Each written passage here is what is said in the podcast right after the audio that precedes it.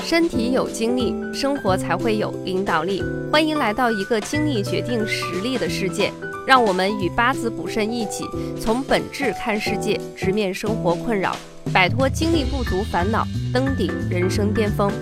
各位关注自身健康的朋友们，大家好，欢迎收听由八字补肾和喜马拉雅共同推出的大型健康科普节目《身体领导力》。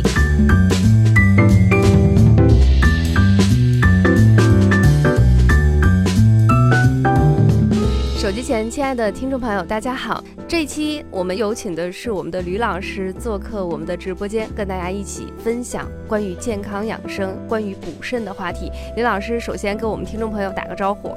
啊，听众朋友们，大家好。好，吕老师好。其实我们吕老师已经第三次，算是第三次来到我们的直播间。前几期节目呢，也跟我们大家分享了有关于补肾跟壮阳的区别，男女都需要补肾，补肾跟补钙的一些区别，跟他们有的部分共性的点。其实我们很多听友哈、都是居家型的，他就想问老师，能不能给我们推荐一两种食物？哎，我可以自己在家里头去做一做，吃一吃。我这个有问题呢，我可以缓解；没有问题呢，我可以预防。吕老师，您能不能给我们听众朋友推荐一下您觉得非常好，然后呢制作还不能太复杂的一些关于补肾的一些食材呢？哦，这里头啊，就说在家食补的话，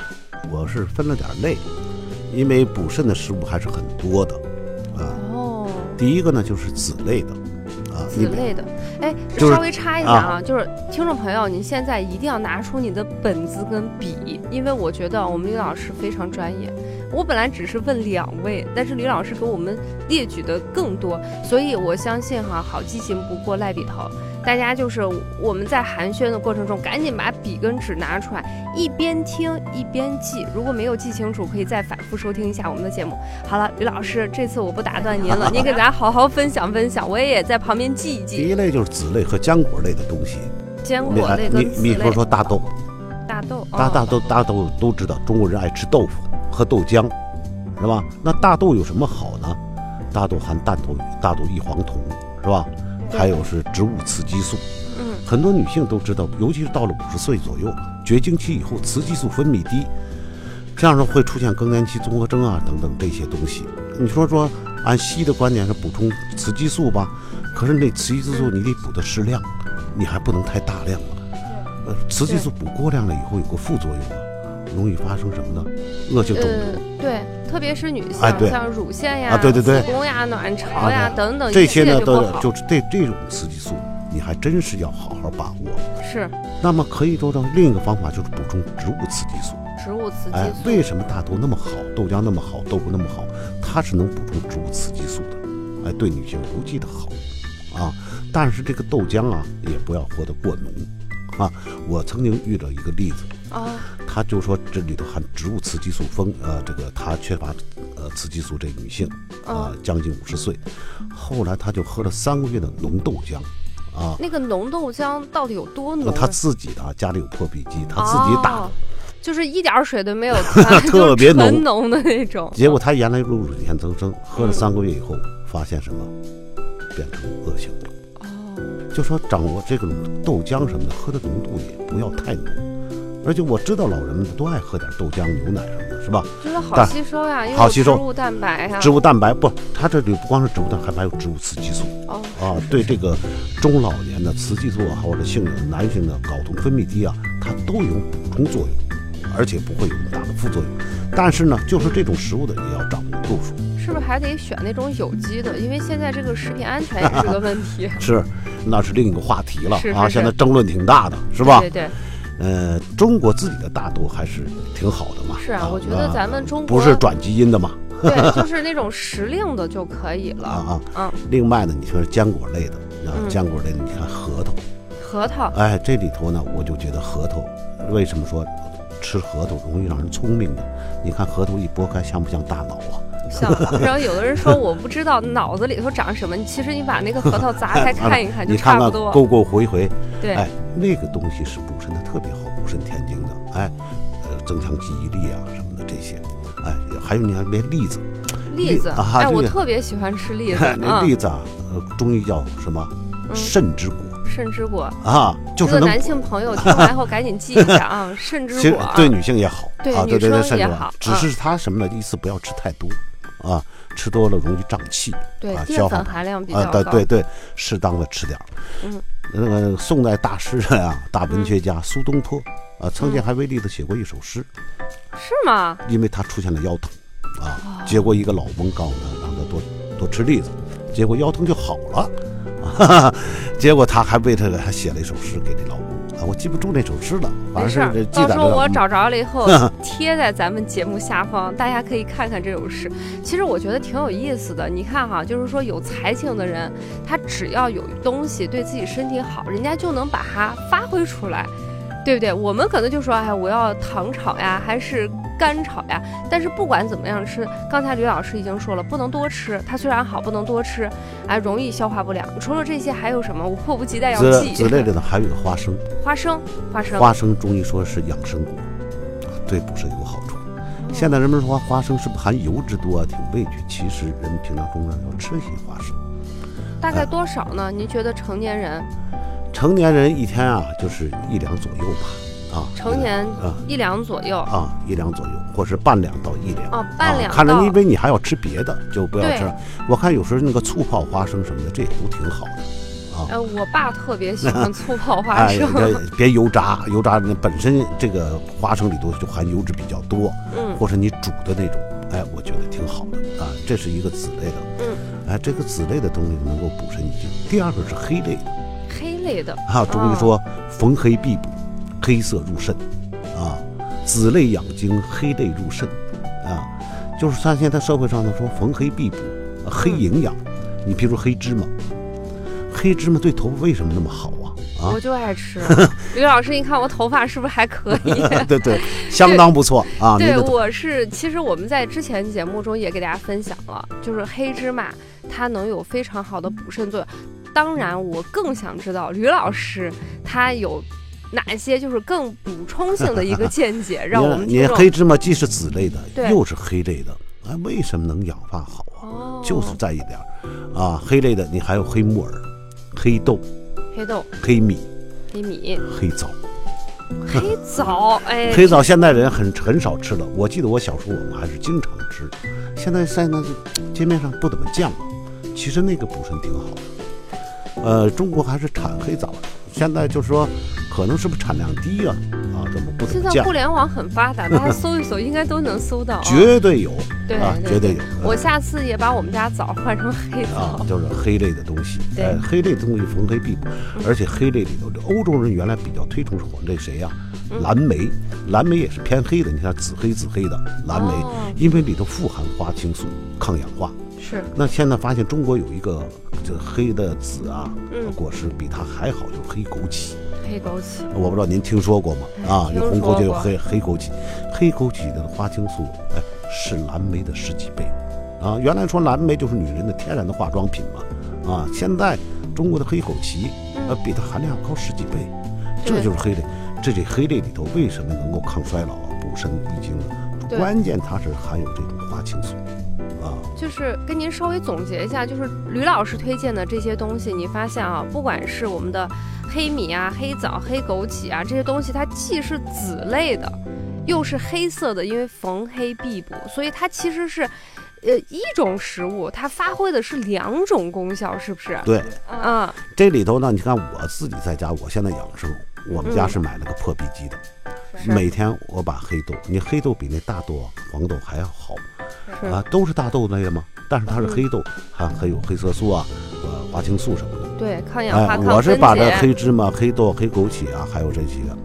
我是一块打糊糊啊，打的不是那么太浓，代替豆浆。对哎，每天这么来的话，籽类的、黑类的我都吃上。啊是第二类呢，就是还有一类呢，就是动物类的，啊，动物类的哎动物类的这些，你比如羊肉啊，啊，羊肉啊，羊肉，嗯，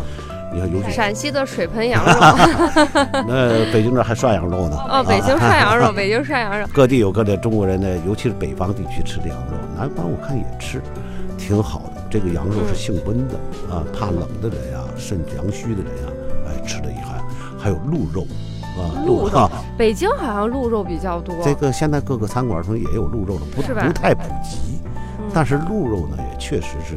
呃，也不是，还有龟肉，啊、吃乌龟肉啊，就是啊吃乌龟啊、王八这类的，哎，这类的，你看有中医有一个龟鹿这个二鲜啊，我们江康城就有这么一道菜，龟鹿二鲜，这个鹿肉呢是补阳的，哎，嗯乌龟呢是补阴的，哦阴阳 同补哎哈，，这是阴阳同补。对中医说肾为阴阳水火之脏，哎，又不能偏阴也不能偏阳，同时补，哎，这就调和了阴阳啊。你看海鲜类的东西，你譬如说海参啊，海参这几年挺火，也啊，挺你看贵啊。大家注意，海参嗯也是黑色的，它是海洋中的人参啊，嗯，而且没有陆地上人参那么燥啊。对，人参还是比较热。一般你说你对你身体没到那份儿上，你吃那个真的还是受不了。哎，你说好海参呀、鲍鱼呀、啊海虾呀，一般说虾能补肾，虾能补肾是海虾，而不是指河虾。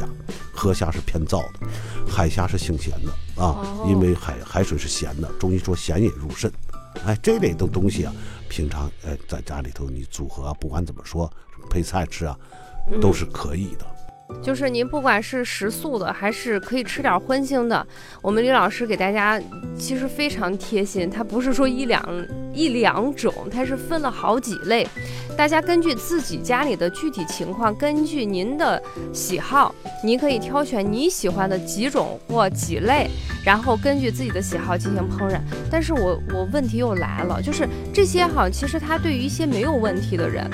他养生吧，养生预防一啊下。啊，这是没问题的。但是很多人，比如说，就像您说的，女性三十五岁，特别是五十岁以后，男性四十岁以后，特别是六十岁以后，就这个东西哎就啊，是就有说点儿、可能是不是光食补就不够，对不需要够药补。对，所以我还是希望吕老师，咱们之前在一期节目里头，您是。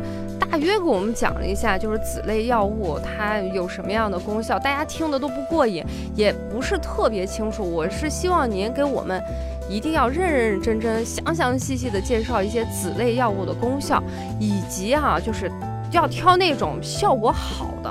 大家吃而且还没有副作用的。刚你才看这要求多吗？ 嗯，刚才说的是饮食方面，对对真对，正说饮食补的这些，你觉得补的还不是能够补过来，或者是你是原来只是养生还没有得病，那你是啊现在说肾虚了，腰疼了，确实有性机能也下问降，精气神儿也不行了呀，啊，疲劳啊，呃，生命状态在下降啊，早衰呀、等等，出现这些东西，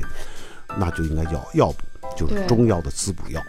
或是补肾药。那这里头呢，也是中药的一些补肾的呢，也是比较重视子类药和一些动物药。你比如子类药里头举个典型，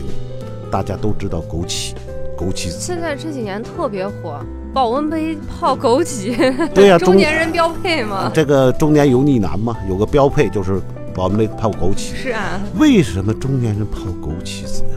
《黄帝内经》说，人年四十而阴气自半，起居衰矣。就是到了四十岁左右啊，女性可能更早点，三十五岁左右，你的肾经就是你的灯油已经亏损过半了， 哈哈，亏损到你需要补。为什么到了中年以后人们要补益？就是这个道理。年轻人很少补，到了中年要补，啊，就是灯油亏损了，肾经不足了，亏损过半了。那么枸杞子在这里头呢，就是补肾益精药。补肾抗衰老。你看每年啊，原来是宁夏那儿啊出枸杞，每年宁夏枸杞下来的季节，他们要举办国际枸杞抗老节的，